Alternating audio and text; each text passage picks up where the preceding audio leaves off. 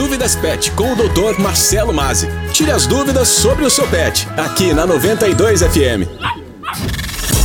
Começa agora mais uma edição do quadro Dúvidas Pet, apresentado pelo veterinário Marcelo Mazzi. Olá, Marcelo, seja bem-vindo novamente. Olá, Morrice, ouvintes da 92, internautas. Hoje, quinta-feira, é lógico, né? Quinta-feira é dia do que, Morrice? Dúvidas Pet, vamos lá. Vamos lá então. Bora lá, Marcelo, continuando com o assunto alimentação dos pets. Como já dissemos, é comprovado cientificamente que a alimentação humana não faz bem para os pets, gerando diversos e sérios problemas na saúde deles. De toda forma, é cada vez mais presente o crescente movimento mundial em busca de uma alimentação mais natural. Isso para nós humanos, mas e para os pets?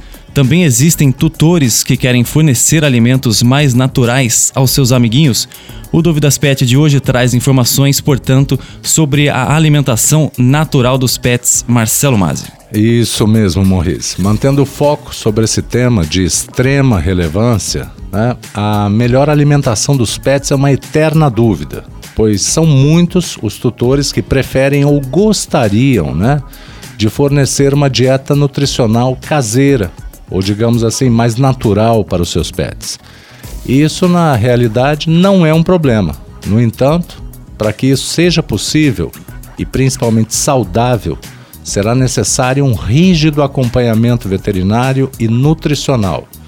Caso contrário, a forma desbalanceada dos nutrientes poderá trazer sérios problemas à saúde do seu pet. Existindo ainda alguns alimentos que serão completamente proibidos aos nossos amiguinhos. É, Marcelo, para uma melhor compreensão do nosso ouvinte e também dos internautas que acompanham o nosso podcast, faz, é, você consegue fazer uma listagem dos alimentos proibidos aos pets? Vamos sim, Maurício, vamos lá. Quanto a frutas, falando primeiro então das frutas, elas são saudáveis e podem ser fornecidas aos pets ou não? Bem, Maurício, as frutas ácidas, como a laranja, tangerina e outras, elas devem ser evitadas, pois além de problemas estomacais, elas podem causar alterações no pH da urina ou mesmo problemas renais. Um alerta especial para você, tutor, tutora, será a uva ou mesmo a uva passa. Essa fruta, mesmo em pequenas quantidades, elas podem ser extremamente perigosas para o seu pet, causando muitas vezes problemas renais fatais. A banana, a maçã, elas são liberadas, logicamente de uma forma moderada. O abacate, por sua vez, é extremamente gorduroso, podendo levar a quadros tanto de diarreia, muitas vezes vômito, e deve ser um pouco evitado.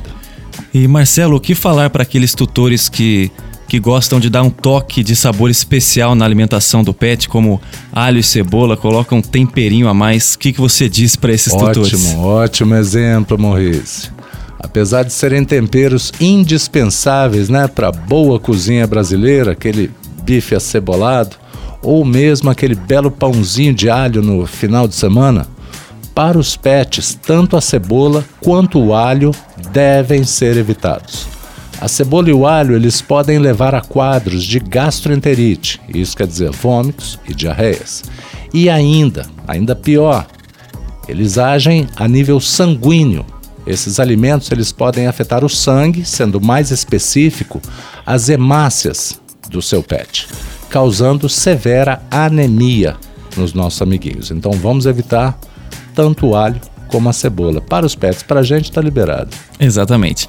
E Marcelo, nos dias de festa, é, muita fritura, refrigerante, chocolate, bolo, como é que faz com os pets é, esse tipo de alimento deve, devem ser bem prejudiciais, eu imagino. Bem, Maurício, uma longa lista de grandes riscos aos pets, né? Os refrigerantes, o café, alguns chás e mesmo os energéticos, eles representam um alto risco aos pets principalmente pela presença da cafeína.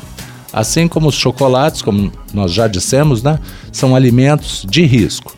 Lembrando que no comércio especializado existem sim refrigerantes e chocolates específicos para os pets, até cerveja específica.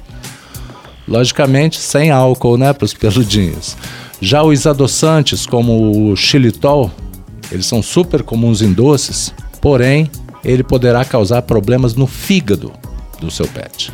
E para encerrar, Marcelo, uma última pergunta. Aquele tão desejado osso cozido que os pets tanto gostam, isso pode ou não pode? Pois é, Maurice, apesar de parecer o petisco perfeito para o seu pet, né? Os ossos, eles podem ser super perigosos. Seu pet pode engasgar ou mesmo o osso pode se quebrar na mastigação, formando farpas e perfurando o trato digestivo do seu pet.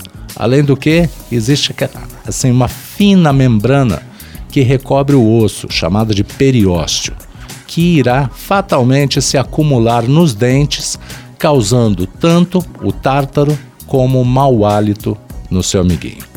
Fico aí então essas dicas de alimentos que você, tutor, tutora, devem evitar de fornecer aos seus pets, garantindo assim a saúde dos nossos companheirinhos.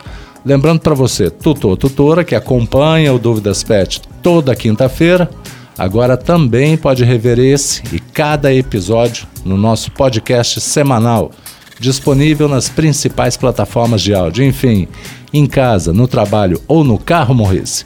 O podcast Dúvidas Pet na 92 acompanha você. Maravilha, Marcelo. É isso aí por hoje. Obrigado pelas suas dicas. Lembrando que se você, ouvinte da 92, tem alguma dúvida relacionada ao mundo pet, mande para o nosso WhatsApp. O número é o 19 998 233516. Muito obrigado, Marcelo, mais uma vez e até a próxima semana.